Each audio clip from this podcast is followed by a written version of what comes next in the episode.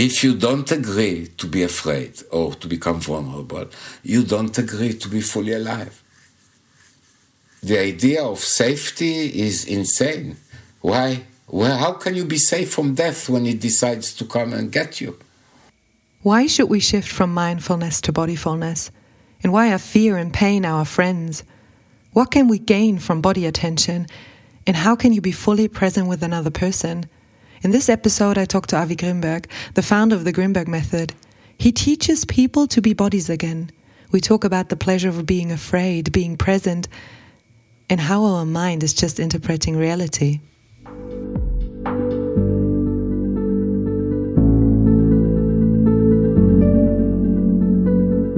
This podcast brings you stories from and about people who stepped into the unknown, stories about fear, uncertainty, the illusion of security, or I don't know. Let's see what it will be about.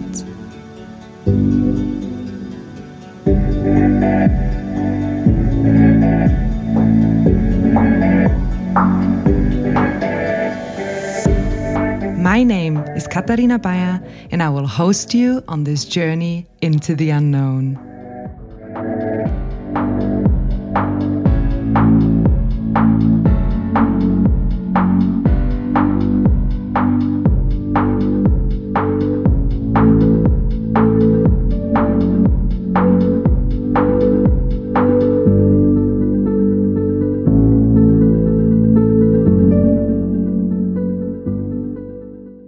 Avi, what is your definition of uncertainty?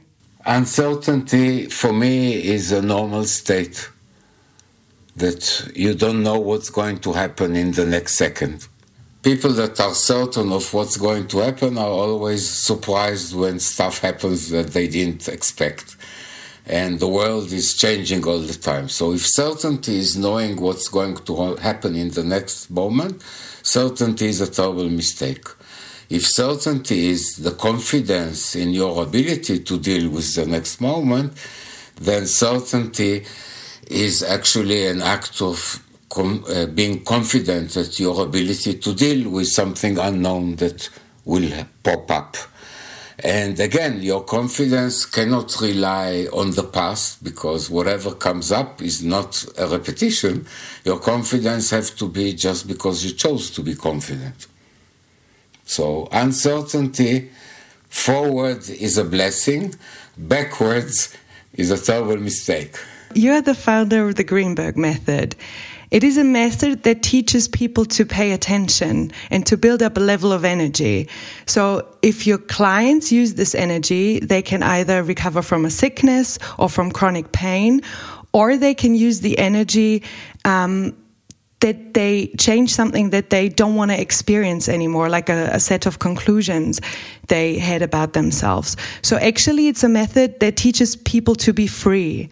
And when we come to freedom, there's freedom and there's security. Is this a contradiction for you? No. You can be free and secure. Okay. I, the definition of freedom, when I was very young, it was to grow hair and to smoke pot and uh, do all kinds of things like that. That has nothing to do with freedom. It was just another set of routines and behaviors that everybody did. So, freedom is very individual state of attention. Freedom for me means that you're free from whatever happened in the past, that you can be just fully yourself now, not connected to the traumas, the patterns you created in the past, the beliefs you carry from your past, etc. So, freedom basically is very personal and very much about how you manage your attention. If it's focused always on the past and the conclusions, beliefs, behaviors that you adopted, then you're not free. You created a prison inside of you and in around you also because you'll behave in the same ways. So freedom basically is not a fixed state. Uh, it actually happens every minute differently. One minute freedom is the freedom to make a lot of money, and the next minute freedom is the freedom to give it all away. So freedom, because of what it is, cannot be defined by repetition or routine. So, yes, I teach people to be free and free in a world that their attention or the energy they accumulated and developed is allowed to deal with the now, not as a continuation from my past. When, when you said freedom is not carrying the patterns from the yes. past, could it also mean like you just don't care what happened? What is to care? Whatever happened, happened. If it left scars on you, it left scars on you. How much attention, time, and energy you invest in that, how much you repeat the same kind of circles out of that, this is the question. Okay, what happened happened. Whatever hurt you, humiliated you, etc., left scars on everything from your body to your emotions to your mind. It happened. How much is still around it? How much are you covering it? How much you try not to feel it and invest energy in fighting with it? This is the biggest issue here because there is no way to change what happened. But if you don't invest in it energy, and you just allow it to be there like the scars that don't hurt anymore okay? Yes it's a memory but it's not something that will shape your future. You once said that uncertainty is the most natural state of anything that is alive that not knowing what will happen will make all living beings afraid, but if you avoid fear, it will actually control you. So, as an advocate for fear and uncertainty, why should we allow it more in our lives? And what are the benefits that we gain from it, from uncertainty and fear? First of all, there is no way to not put it in our lives. Even if you manage not to feel it because you disconnected your head from your body, you're a living creature. You're going to die sooner or later, I hope for you and for me, much, much later, but this is going to happen, okay? Now, our, our fear is the awareness of my coming death. And it can, you're driving and there is almost an accident, you have a surge of energy and attention in the moment that comes to save your life. So fear is your bodyguard. If you're asleep and you're too tired and there is no fear that will wake you up, then you're going to get hurt or die. So fear basically protects us from dying too soon. If we don't know how to manage with it, then fear itself becomes our enemy. So instead of dealing with the situation, we're fighting with our own fear instead of dealing with what's happening to us. Because you already brought up death what is your relationship personally to death? As a very young person, I witnessed a lot of death. Okay, and I worked in military hospital and then in a normal emergency room hospital, and in a few years, I participated in many people's death. Most of the time, trying to make it not happen, but uh, the failures of there is no way to avoid death, really. Okay. When our time comes, I always said that death comes when it wants. Okay. And uh, with all our efforts, a lot of people died in this period of time, and I was there to see, experience, and feel it.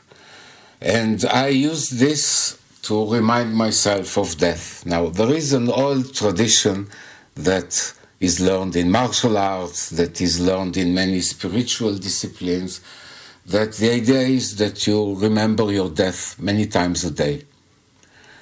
It allows you, in simple words, to cut through the bullshit. Each time you start to obsess on something, you get stuck in feelings, you start to actually live inside of your head and not live in life. Remembering death brings you very quickly into life if the remembering actually includes the experience of fear. It cannot be an intellectual idea. Oh, I remembered my death in the morning while I drink coffee and nothing happened. I mean, this is just a mind game. I'm talking about remembering death and boom, get this wave of energy in my body, and trivialities can be trivialities. My attention instead of being obsessed with myself and what happened and what uh, it moves into the now. Because this is what fear does. It brings us to the now. And in our lives we have only the now now now now now.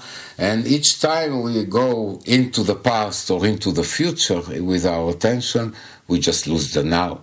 So remembering death being aware of your impending death because it's coming not as a morbid thing, not as something that you wish, not as a, uh, a wish to die or anything like that, the opposite, because each time you remember and you're afraid, the last thing you want is to die. Okay? So actually, I met many of my clients that were in a state where they didn't really care if they lived or died. Life was difficult, it tired them, they struggled a lot fighting their fear and having to push it down all the time, and it's exhausting to live like this because fear is an energy that revives you, regenerates you. Okay, it makes you excited, passionate. Okay? Now the problem with fear is that it was used against us as an enemy. Okay? We were frightened as children from grown-ups, from all the rules, from how we should behave. Fear was used as a stick. If you don't do this, if you don't behave like this, you'll be afraid. And fear appears as like the monster. And you can see that it's in our culture. We have nothing to be afraid but fear itself. Why be afraid of fear? Just be afraid. Okay? And this is the games we play. By avoiding fear, we have to disconnect from our body because, like every living creature in this world, from the grass to the elephants, they're all afraid all the time because death is possible at every given second. We try to create security with cities and houses and uh, social security and all of this, but it's just beliefs. Okay, when death comes, when danger comes, nobody will be there really to save you because they're busy all the time protecting you. it's, it's unreal. Huh? So you have to allow your fear to protect you. And this is where we made a terrible mistake as species. You already mentioned that people sometimes have episodes in their life where they want to die, like they're melancholic or depressive. And the mind tells us that we want to die, but the only thing the body wants to do is live. How, how, does that work for you? How does that go along together? That the mind wants to die and the body wants to live? Look, in some people, they have enough energy and enough heart or passion for life that they can learn to break down this kind of command from the mind. In some people the mind is so powerful and this kind of command to be depressive to lose hope and the sentences and the heaviness really the big difference is how much they are connected to the body. Because for the body every cell wants to live. There is not a question. To wish to die is to wish for nothing okay but when we start to have a long life full of terror and humiliation or emptiness and loneliness, things that degrade us terribly, and we are trapped in a pattern of melancholy, depression, self hate, okay, self destructiveness, then the wish to die actually is the wish not to suffer. I, I met many people that tried to suicide in the emergency room most of them were shouting for help and didn't know how to do it any other way. Some of them really took it seriously because they just couldn't take it. Now, this I respect. Okay? There is no reason, if your life is just a prolonged suffering, I wouldn't want to live like that. Okay? I think it's a personal choice, and that for some people it's avoidable because there is enough that wants to live. But in some people, I have to respect the fact that they don't want. It's called freedom. It, it reminds me of something you once said that always will stick with me. You either believe or you perceive. So I'm wondering if we should turn from mindfulness into bodyfulness. Honestly, the whole term of mindfulness I don't like so much because for me, the way I define the mind is an interpreter that the, it takes the perception we have as a body, which is huge and on many levels, okay, and reduce it to verbalizing, conceptualizing, interpretation through the patterns we learned in our lives. And to say mindfulness means that I'm using this interpreter to look at the body. Now, since our body, most of the interpretation comes from the eyes, not from perceiving, experiencing, feeling, or sensing, okay, but comes from a visual interpretation or maximum audible interpretation, because we lost the rest of our ability to perceive. Then we are again interpreting reality. So, for me, the idea to sit quietly and give orders from my mind to my body is insane. This is not the way to approach my body. My body is a living entity that does a million uh, actions per second that we know, and probably another 10 million that we don't know. To watch it with, I have a concept of relaxation that now I will force on my body, I find as crazy as other patterns of behavior or perce- perceiving myself, like believing that I'm a mind with a body. Okay, if I look at this century, people believe their minds with bodies, and they talk about the winning of mind over body. It's like matter is shit and mind is everything. And I look this, and it's the interpreter. Okay, there is no creativity there. There is no new ideas there. There is no personal, individual expression there. It's only interpretation. So to choose the interpreter Okay, it's like you met somebody, you have an interpreter, and you don't look at that somebody, you look only at the interpreter, and he lies or he doesn't know the language well, and he's using ideas that are not. I, I had interpreters many times when I taught in countries that couldn't understand my English, and with my little knowledge of Italian or French, I heard how they twist my things. So interpreters twist the things according to fashion okay, according to style, according to the spirit of the times, according to language, okay? And I would like to get back the experience of the body, not the verbalization, conceptualization that in 10 years nobody will understand what you said because the language changed. I think the interesting thing, thing, that you said, the first thing when I tried to learn body attention, what I did is I, I looked down on my body. So I used my eyes to looking down, but in the end, you feel that I don't know, your knees are shaking and you try to interpret what it means. And what comes out is not that your knees are shaking, but you said, Oh, I'm afraid I feel it there. But you don't really say what, what's going on in your body. Yeah. Yeah. We, we lost the ability to describe our experience because we are using our mind and he's not a describer, he's an interpreter. Okay? It doesn't allow us a full sensory, emotional, physical experience. It looks at the experience and judges as good, bad, like it, don't like it, right or wrong, because it's also possible you have some experience that is a no no, okay? Uh, and then actually you lost in the ability to become yourself. You are your body. You can say that you are many types of bodies. Okay, dreaming body, energetic body, okay, fine, no problem. You are your bodies, okay? But you're not a mind with a body. You are a body that if your mind wouldn't be so vicious, okay, it would be a body with a mind. Okay, because the mind allows us, yes, to learn from past experience, to use information. There are many fantastic aspects of the interpreter, okay? But if we just lose everything else and just live there, we lost what is to be alive passion, love, fear, okay, sensuality, sexuality, they're not parts of the mind. You try to do it with the mind and it becomes pervert.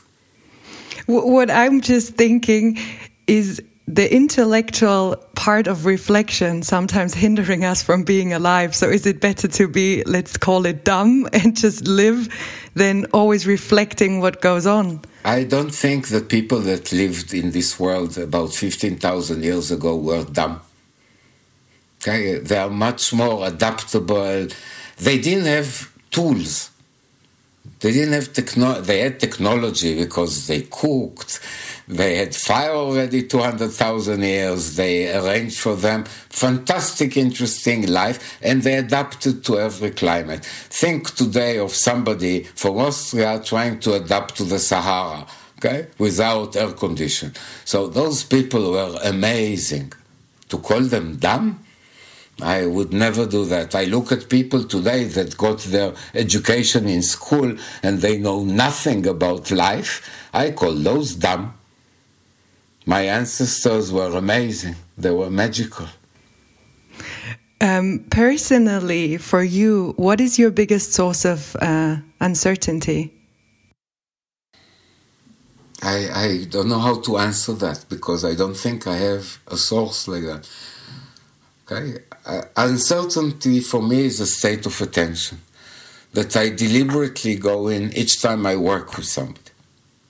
See, I, I have clients sometimes for a long time, and my interpreter is collecting the knowledge, the information, the, the what they felt, what happened, etc. Like there is a story, okay, and I have to approach them and move into uncertainty because all this story gives me certainties.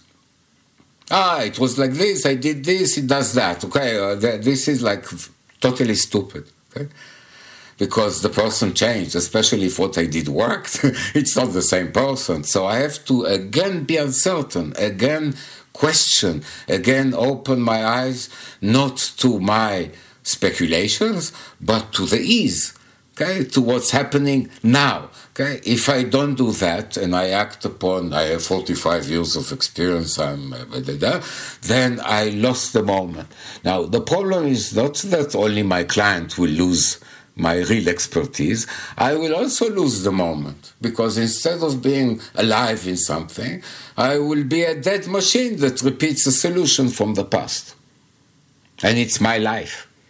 I don't do it just for the client. I want to live that moment. The fact that I'm paid for it doesn't mean I have to be dead while I'm doing it. I once read a quote from Alan Watts in the book uh, Wisdom of Insecurity, and it says, to understand music, you must listen to it. But so long as you are thinking I'm listening to music, you are not listening. I know from myself how many times my mind keeps, keeps me busy and I'm going into the past. I know the past is frozen, but it's like I'm going back and I think that something in the past does something with the future that devastates something. So I've done something and because of this, something is not happening. And I know that I'm suffering, but I'm wondering, do, do I gain something from the suffering or why do I do it repeatedly? I, I think you're doing it repeatedly because everybody around you does that since you were very, very, very small. Already in the belly of your mother, your mother was doing it. So we have a structure of mind that, in a way, was forced on us. Since I was lucky enough to live with uh, uh, those people that live in jungles that don't have websites, etc. Okay, I notice that they have much spend much less time internally in their parallel individual reality. They live much more in the present, in the now, and they're much happier for that, and much less neurotic, and much less uh, problems of insecurity and anxiety and all, uh, you will not find anorexics or bulimics, or you will find none of this. Now, the simple thing is that we were educated that life is inside. And uh, this is where you're going to seek it, okay? It's like something happened, you go inside to talk to yourself about what happened instead of experiencing what happened because in the next moment another thing will happen. So but yes each time you go into the past in a way you create a circle. And if you think of life as a journey if you stop every few seconds turn around it's not sure if you're going forward or backward. And most people feel like that that they're not sure if they're going forward or backwards. And what's in the past already was learned to repeat it just imprints it. But you have to know you're fighting with a structure of attention that is incredibly embedded in you. It's not just your thoughts or the words that you hear inside of your head. It's the tension in your muscles. It's like you think about something in the past that uh, was unpleasant. Your body is experiencing this unpleasantness again. It's like the wound almost was closed and then you tore it open. Now, you can say that there is some pleasure in it, but the body hates it. Okay? maybe there is another kind of pleasure in the interpreter, okay? But the, for the body, this is hell. This is the prison of misery. Because you brought up uh, the people you met in the jungle, I had an interview with a lady who lived with hunters and gatherers, and she told me that they don't even have a word for the past or the future. They just have a word for the present. Yes. Look, even in our languages, a few thousand years ago, there wasn't I. The concept I didn't appear. There was here. Okay, there was here. Not I, you. The, this kind of separations is from that kind of structure of the mind. Look, this structure creates wars, creates countries, creates racism, creates hierarchy, because this structure is very embedded in you. Some people are now 20 generation slaves. Okay, and you are slaves if you don't break free to all kinds of weird beliefs from 5,000 years ago that you may still believe in them. So, yes, we are born into a prison. And we all share this prison. We all create parallel individual realities that are virtual, that are not real. The problem is that they force our body to experience the same shit again and again. The humiliation again and again, the shame again and again, the pain again and again. This is why so many people have chronic conditions. Because they're trapped in something that makes them experience something cyclic or repetitive or continuous. I think this is the interesting thing when we come also to animals. I mean, animals suffer and they die. They eat when they're hungry and they play when they want to play. And when you watch documentaries, there is a zebra running away from a lion, and 30 minutes later, it is totally relaxed and, and eats grass again. Um, so it's like their behavior comes from a place of instinct, and ours comes often from uh, from anxiety. So I know that you're a cat lover. what can we learn from animals? My cats are all the time afraid. Even uh, where they are very safe and uh, they, they are very safe with me, a noise when they sleep, they, their mind doesn't work. Ah, I'm in the house, everything okay, it's outside.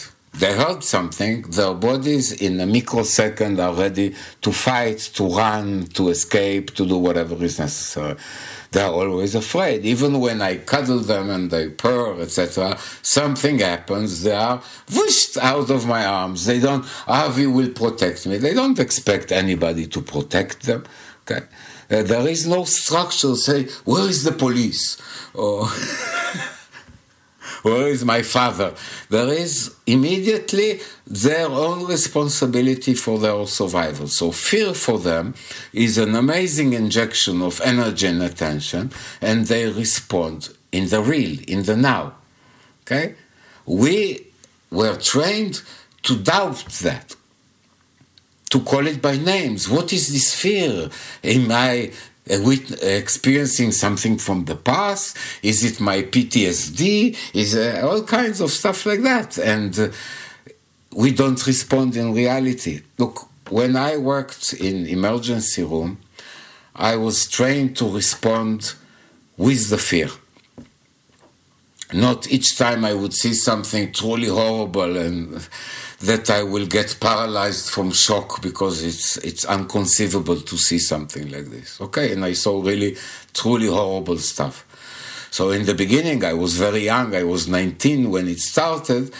I, I had a few times that I just couldn't. I was totally paralyzed. My mind couldn't process the horror I was witnessing. But since it was my responsibility to act, I had to find a way to use all this terror that was flowing in my body to act instead of shaking, shivering, or becoming catatonic like some of the people next to me did. I found a way somehow to use that fear and to act very quickly. In 20 seconds, I cut all the clothes. In uh, 10 seconds, I put the infusion in. And then, da, da, da, da, da, da, da, and this is a very different way of dealing with or panic or anxiety. All, all, the names that we gave the psychologists the doctors that gave to what we do to fear is we do it to fear. We interfere. We interrupt. We block it. We don't want it. We think it's bad. We think a life without fear is worth living. Why? To get bored all the time? Where's the excitement Look, there is in nature a very clear thing. You take away the predator, okay, and you create a situation where you kill everything. They bring the wolves in into Yellowstone. There is a famous story that the park was in a bad shape. They brought the wolves in, and the rivers came back. We need fear, need fear the whole idea of safety first, I understand in a building site, safety first. But to live as safety first, no, love is a terrible gamble. Can really go bad. Okay, so safety first, no love, only calculations. Okay, so if you want to live without love, without passion, without feelings, without fear, without sensuality, sexuality, because they're all frightening and they're all really you cannot be safe. You become vulnerable. Okay? If you don't agree to be afraid or to become vulnerable, you don't agree to be fully alive. The idea of safety is insane. Why? Well, how can you be safe from death when it decides to come and get you? You even wrote a book that is titled Fear, Pain, and Other Friends. And I understand the concept of fear, but why do we sometimes need pain to get attention? Like, what can pain offer us in self healing and getting attention to our bodies? First of all, pain is one of the natural ways of the body to heal itself. You get a blow, for example, and the blow is not the problem. Okay? The problem is what is left after. Now, what does the body does? It hurts when it hurts, what does your body do? Not your mind. Your mind goes, mama, mama, and you're trying to look for pills, injections, uh, whatever, cut off my arm, whatever, okay? But what does your body do? It, first of all, it created a focus for the energy of the body. It knows there is something there. Now, there are many illnesses that actually paralyze the nervous system in a way that people don't feel pain. Those people, uh, leprosy is one of the illnesses that does that. And people won't feel pain and take off their nose or leave a finger on the door, on the handle, because they won't notice. Okay? So if you won't feel pain, you would hurt your body in ways it cannot recuperate. You take away the pain, you mask the pain, like most medications do. Your body doesn't know what to do. It doesn't know where, it doesn't know what it needs. You took away from it one of the things that it needs to heal. Look, you were trained for, to teach people that don't know how to handle pain by teaching them to agree to pain not to have pain, because it separates between me and the pain, but to be the pain. Now, when I'm the pain and I don't fight it and I let it work, what happens? I'm sure it happened to you many, many times. It transforms. It becomes energy, it becomes heat, it becomes flow, the muscles are jumping, and immediately you see results. So, all you learned to do was to allow the pain to do its natural work. Now, this is very clear and simple with little pains. When you have a condition that is really much more complex and difficult, and it's been like this for many years, okay? It's a much more long process, first of all, to take away all the responses to pain. Because if you close all of your body and you don't move and you try to mask it with things, then you lost the access to your pain because you're no longer your body. And when you're no longer your body, you create actually from a pain that could have finished in a week, you create out of it maybe a pain that will follow you for the rest of your life. Because you imprinted it in your body by responding to it in a way that never allowed it to follow its natural flow. Now, I'm not saying that every pain can be transformed like this. Okay? working with people that have terrible cancers or other kind of horrible conditions, okay, I would recommend for them to take medication. Because this is not a transformative pain. It's not a pain that heals you. And uh, you have to be able to distinguish between the two types of pain. I look at good pain as I did, I raised something very heavy and now my shoulder is painful. Great, this is good pain. If I learn how to work with that, okay, actually my shoulder will heal, and probably what was there was a weakness that the pain just exposed. Okay, so pain is not one thing, just like fear. Okay, I, I met thousands of types of pain. Each person experiences pain also individually, it's uncomparable. Some people have a little pain, but they feel that they are dying from it. And some people can take pain, which is unbelievable, and totally be able to relax into it. So I think, again, this should be considered individually, not uh, as a general kind of thing for all of humanity. When I lived in the jungle for a while, I, I sued a boy of five or six that his skull, uh, the skin, was cut and I had to sew it like 60 stitches. It took me three hours, okay, in very bad conditions with bad equipment. But he sat three hours on a, quiet, didn't interfere, okay, didn't contract. I told him breathe, and he was sitting, breathing, relaxing, and 60 stitches, okay on one of the most sensitive places in the body. And I asked him afterwards, uh, the way I could with the interpreter, if it was painful. And he said, no, it wasn't. He didn't think it should be painful. A lot of pains of modern people okay, are because we know it should be painful. Okay, I had many clients coming in with something that took 10 minutes to deal with but in their mind it appeared like a huge issue, and I will and the drama that we learn to hate pain and to avoid pain should know that pain medication has the most income or money involved than any other medication. Because we were trained pain bad.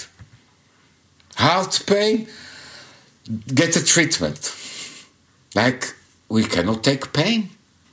You talked about our ancestor as primitive. Or, those people took pain. Those people didn't have doctors or didn't have, they had to deal with really difficult conditions compared to us, but they knew how to handle pain. Yeah, I think this is the difference because we already know when we go to the dentist, oh, it will be painful, and we already awaiting the pain. Yes. Okay? And I go to the dentist if I trust them, because if I don't trust them, I don't go to them. But if I trust them, I relax. I am afraid. Somebody is with a sharp thing in my mouth, but I'm totally relaxed. And if I don't mind the pain, like my mind doesn't obsess about the pain, it's mostly non painful. I just had the tooth thing happening, and the dentist asked me, Was it painful? I told him, No. Why should it be? Well, it's beliefs. Beliefs. And look, if you had a trauma once, you can have a mind structure that says now there will be only a repetition of this trauma. And this I don't do because it's insane. Why should I repeat my traumas? I want new traumas. So I'm one of your students to learn the Grinberg method, and one big thing in this um, education is to train body attention. And we do a lot of exercises where we where we really give attention to the body. And during one exercise, you said don't force it. The fact that it would be a good idea doesn't mean that you have to force this exercise on your body. Um, from what you experience with your clients, how much do we actually force our body to perform exercises or e extensive sports and don't let it be in the natural state it wants to be? I, I can tell you, any sport that is repetitive damages you because the repetition doesn't even allow you to feel the damage. Okay? And uh, this is one thing. Repetition means that you use the same movements again and again and again. So, all in all, any exercise that demands from you repetition, I think it's a mistake. I, I, I don't practice sports. I don't want to create a situation in which my body is shaped because I am pedaling or climbing. I, I want a body shape that fits a lot of non-specialized activities. Okay, this is one thing, and I don't want to use only same uh, the same sets of muscles all the time. I prefer to do things that take me to many diverse activities for my body is much healthier. This is one thing. Second, exercises are good if they're short and really allow you to pay attention. Look, the exercise I taught you, I did for some time, and I sometimes take five years break from an exercise, okay, because I do it too automatically. It's too much. One, two, three, four. And when it's like this, I I don't want to do it. I want to do something that demands attention. Okay, not necessarily in complexity. Okay, but that demands attention. Sometimes it's enough that I'll do something new. Sometimes it's enough that I'll do something that demands more investment of energy or it's more difficult, or I'm using something very unfamiliar to my body. This is enough to bring more attention. But when something is like known, I know this exercise, it's time to stop doing it. For a time, I'm not, all the exercises that I taught you are all aimed to create flows in the body following the natural flows. But you can get accustomed to them. Like you won't eat the same chocolate every day, right? Some people would, but most people would like some diversity. So when something gets too familiar, I stop doing it. One other thing that we learned through this body attention is also to be fully present in the here and the now. And you, you gave me the chance to um, see people different when I'm not in my head or in my ego and then I can really um, be fully present with the client. And you call it containing. I always had the feeling like you see with your hands. How long did it take you to actually really see the other other person and be present with your clients? To achieve that was one of my first priorities when I started. See, I started the whole direction not from healing, but from perception, from attention. Okay, I started very young and I did many things to develop attention. And my line was always that reality is outside of me and I want to train all of me to pay attention. I got it very young that it's my body that perceives reality and that my mind is an interpreter. Thanks to Alan Watts and many other fantastic people that left their wisdom behind. So when I started, what I wanted was to see people as they are. The experiences I had with people that uh, looked at me and had ideas about me or explained me or interpreted me or analyzed me were very bad because they always analyzed me according to their system of beliefs and knowledge. So if I would go to a psychoanalyst, he will Freudian me. If I will go to somebody else, he will do that with me. But nobody looked at me. They all looked at me through glasses that were very like focused, but I never felt that anybody is looking at me. So for me, the challenge was I need to see my client. Now I developed a few things, not just containing the whole analysis for the feet was developed. I want to see the individual. I don't want to see names of medical conditions or names of emotional issues. I want to see the person. Okay, the ease, the, the what is happening there, uh, without my beliefs, without my prejudice, without my judgment, without my criticism, because through the interpreter you meet somebody and you already have a lot to say about him before he even opened his mouth. His hairstyle, his clothes, his color, his eye, oh, beautiful eyes, and all of this, you are actually flooded with much more information from inside of you than from really perceiving them. So, why do I call it containing? Because when I agree to perceive with all of my body, my attention expands. It's not under my skin. It's not only in my head. It's not only in my hands. Okay? It's out of me. Now, I, the experience is that I create a bubble, okay, in which both of us are there and not separated. So my hand will know where it's painful. Not because my hand is wise, but because I have the experience of the pain there. Okay? Now, it's not that I feel the pain but I feel their pain. I know where it is, I know how it feels, I know where it radiates to, I can follow it. You saw me doing it many times. And none of this is verbal or conceptual. My body moves long before, faster, long, and long before I have the realization of what is happening. So I'm experiencing something, and then I can say, aha, I see this and this. But I prefer the experience first, realization later. Because realization is a summary, it's after. Okay? It's not the thing. The thing is my ability to totally abandon myself into the experience of the client's body and of himself in that moment.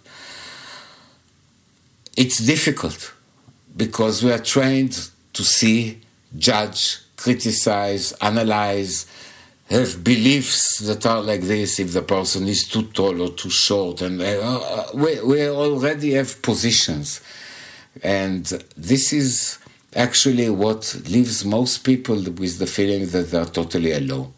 A lot of the people are touched for the first time in their life felt that somebody really touched them or felt them where it was relevant. And this is priceless. This is uh, it took me years to train a student to be good enough, and that Ruth, uh, my partner today, that I will feel the same thing. I, I could do it to others, but I never felt somebody do it to me before she was trained enough to be able not just to perceive through the mirror of her mind, but to have a direct experience of me. And then the experience of being experienced or seen. Say, when you are real to me, you become more real to yourself. You stop being just a set of ideas and you become something that is larger than this. So containing is that. But this is the, the thing I experience also with clients that they say the way I touch them, they feel seen and touched. But the thing is also that I really want to touch them. I want to feel them. Look, this is one of the nice things about this profession. You should not touch people that you don't like. Okay? It's insane that a body that doesn't like another body will touch it. Okay? I find it abusive. Now, the issue is not why you don't like, because I refused very few people because my body didn't like them. But, and it wasn't because of color, religion, or whatever, okay? It was because something in me just couldn't take it, okay? So you can call it chemistry or whatever. I don't even want to know why. I just want the freedom when it's like this, not to force myself to be something that I'm not, because it anyway will not work. My body has to love what we're doing to love the person's pain and to love the fear and to agree to go through it and to have an adventure in it. If it feels like I have to castrate myself for somebody else, it's called sacrifice. And sacrifice is effective maybe in other situations, but not in this situation. The the doctors I talked with about the Grinberg method, or the I even have clients that are doctors, they said one nice thing about the method is that people learn this body attention because what their biggest problem is is that people either come too early or too late to the emergency because they don't actually know anymore what pain is or if they're really sick. Exactly. Exactly. This is one of the things that allow people to grow a huge tumor in their bellies and not feel it. And what allows them to have conditions that if they were treated, even by medicine, early, they would never develop into a horrible thing. Uh, but yes, the, look, we became minds with eyes. Okay, so it's not just health that we're losing, we're losing each other because you cannot really perceive or experience somebody else close to you and feel not alone. When you live internally in your virtual reality and they live also there you actually never meet. Not for real. I mean sometimes sex but even sex if it's a mindful sex then even then minds are meeting not bodies. I rather have a body full one. the physical biochemical machine. It's who you are. It's your sensations and your feelings and your heart. This is really who you are. Now, we are devolving as species. And by our devolution, we are devolving the world. Huh? Think of how many living creatures already lost their lives and totally became extinct. And we are on our way by doing this. And the issue is not pollution or plastic or anything. The issue is the mind structure that we created, the hierarchical mind structure that separates us constantly from the world, from ourselves, from others. And as long as we don't wake up and become afraid, but truly afraid, okay? Truly afraid because we are killing everything till we don't want to deal with that fear because we are playing with all kinds of ideas and we're trying to get rich in the in while it's happening and uh, then we really are not aware of reality. I experienced that a lot of people need also crises or very painful uh, sicknesses to, to make a change in their life. And you once mentioned that real change doesn't happen because you change a circumstance. Like you gave the example that if I go on a world trip and climb a mountain, it wouldn't change my personality. It needs a bigger crisis to change my personality. So my question is, what was the most intensive, painful situation in your life and, and what could you learn from it? Most intensive, again, I, I, I don't have a list of the 10 most uh, terrible things that ever happened. The worst was being a soldier. And this will never happen again. No way. Was it so painful because you didn't feel free? I was a slave to crazy people ideas.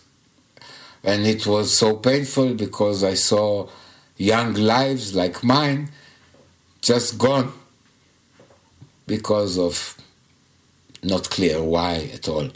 Man, none of this was necessary. I understand that we got to die. Okay, uh, there is no argument about that. It's not like I'm sad for the death, but this was totally useless. It changed nothing. Nothing happened afterwards. Nobody's life got better. and uh, this is, if you look at the history of the human race, none of the shit humanity produced for itself made anything better we look at our culture, our technology, and we think, wow, we evolved or developed. This is not true. 500 years ago, people worked half of the time, had much less worries, had much more fun, had much more uh, closeness and warmth, and we didn't evolve. We just have more technology. You said that the mind is an interpreter. So, is criticizing oneself actually very stupid in a way if you see it in a biological way it doesn't make any sense yeah think of a frog looking at her foot and say i don't have long enough leg or something uh, yeah it, it's insane No, but this is part of how we are trapped in there. Doomed to observe ourselves and to be busy with what we say about ourselves. Look, I have clients that whatever happened, they had to first of all to settle it with themselves before they said anything. You specifically come with a from a culture that people have to censor themselves before they say anything. So I say something to somebody from your culture, I can see in his eyes how he already wants to say something, but no, it has to go through. I cannot say those words, it cannot be in this structure, this is the correct grammar. I mean, okay, I'm waiting, waiting, waiting. It's like a computer from the 80s, okay? And then he said something that because of his censorship, all the punchline is gone, all the passion is gone, and there is something that is called sterile and boring because this is like the least problematic. Okay? It's not offensive, it's not insulting, it's not judgmental, it's politically correct, and it's a Barbie. Plastic and with no genitals. Many cultures are creating this in people's minds. Okay, you have to make sure that what comes out of your mouth is checked before. Why? That you can keep the ugliness inside. if you have ugliness, maybe it's better that it will come out of you. Before I come to the last three questions of the interview, one question before the last three questions. How do you explain it to yourself that some people walk around and they are so trustful and others are very fearful and hesitant? How does it work? I didn't meet a lot of trustful people, first of all. I, I don't think the structure of the mind allows trust. If you avoid fear, you cannot trust. Okay? But that would mean you also wouldn't call yourself a trustful person. No. I trust a few people totally. But most people are untrustable. Look, people think one thing, say another. I immediately experience it to trust what? What they said to themselves, what they said to me, what their body felt. They are in pieces. It's not that I say people are bad and I shouldn't trust them. It's not a, a psychological problem that I have. But I look at people, their attention is fractured.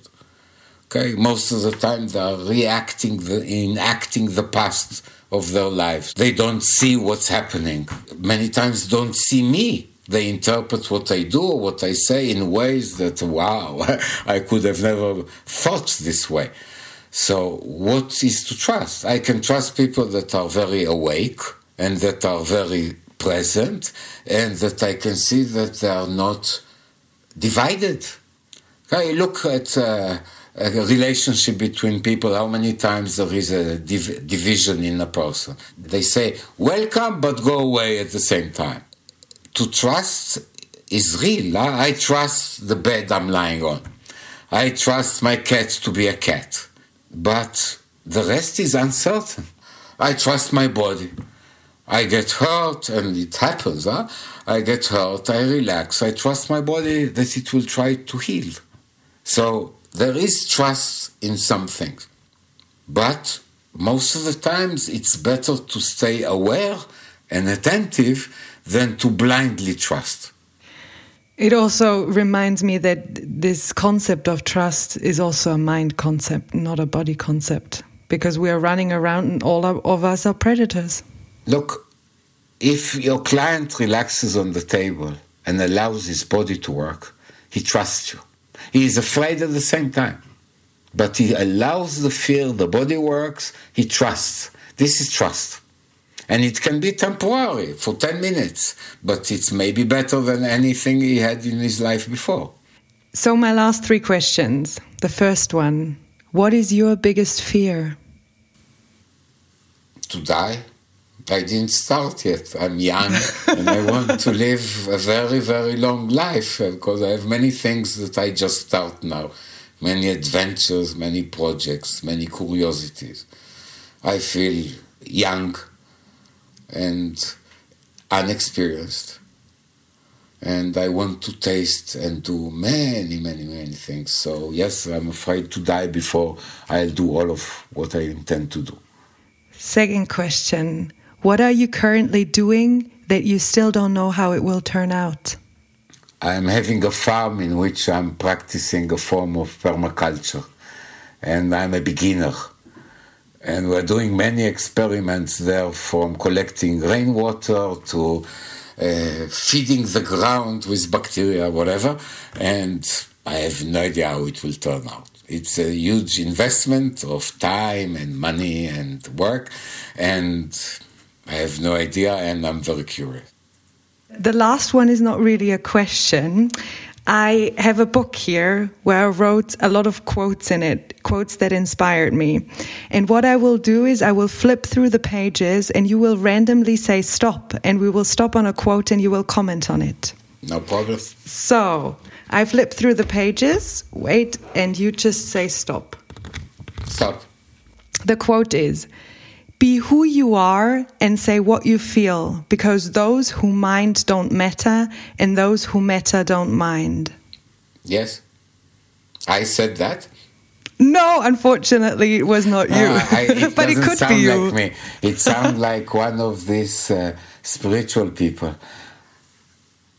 If those that don't matter, I prefer to. If they don't matter to me, I prefer not to talk to them at all.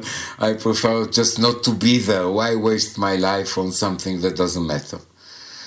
And those that don't, that do matter, I'll try to touch them outside of their minds because they do matter. People ask me about fear and what I told them that I'm afraid just like them. There is no difference. I just don't mind the fear. And don't mind means that I don't bring the mind into this game. The mi- my mind knows where it should live. Well, I give him a lot of work because I'm thinking and writing, and uh, I do a lot of also mind work. But when it comes to my experience of reality, my mind learned to sit quietly somewhere and wait for me to come back. I won't agree to anything else. My book, my new book, is almost finished. Everything we talked about appears in this book in a structured way, and that shows this kind of way of looking at human beings. Now, I, from the beginning, wanted to find a holistic way of looking at people that is not separating between mind, body, soul, spirit, uh, biochemical, etc. Because, and the only context I found is the context of perception. Because perception is also material and spiritual, and every level perception is the largest context of what is to be human. And from that, we can look at things. So, my efforts as a human is to reach what is to have a human perception of reality. And I look at us as species, and something like 13,000 years ago, we turned left, okay? And we made a terrible mistake by being afraid of fear, by not wanting pain, by creating hierarchies, by creating so many of us that nobody, nothing on earth can live next to us.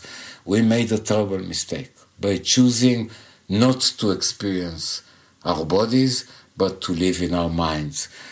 And unless there will be a revolution on this level, which in my little humble way I'm trying to do with some individuals, there will be a quite a nasty end for all of us.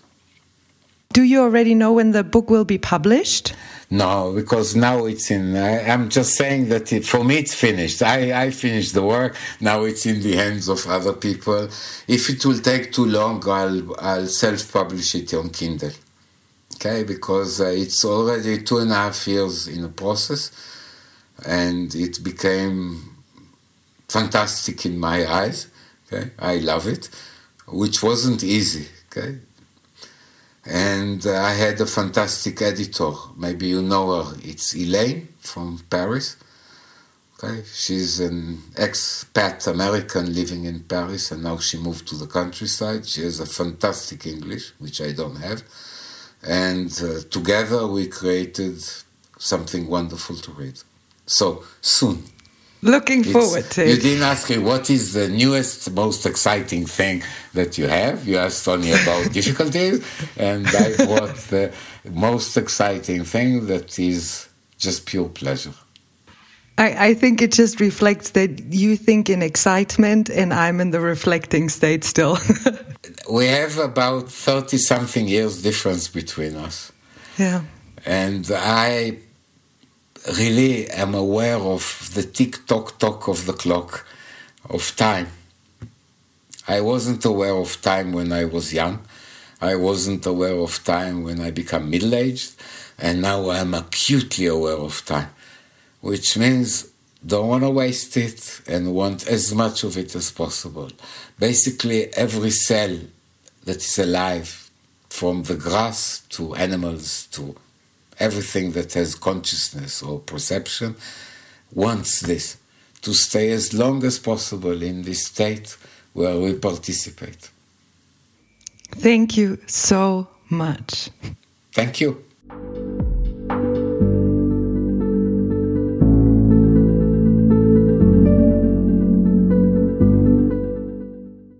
You can listen to this podcast on www.intotheunknown.at, Apple Podcasts, Spotify, or wherever you get your podcasts from. And if you have an idea for an interview partner or just want to leave me some feedback, please don't hesitate to contact me on Instagram or send me an email on office at intotheunknown.at.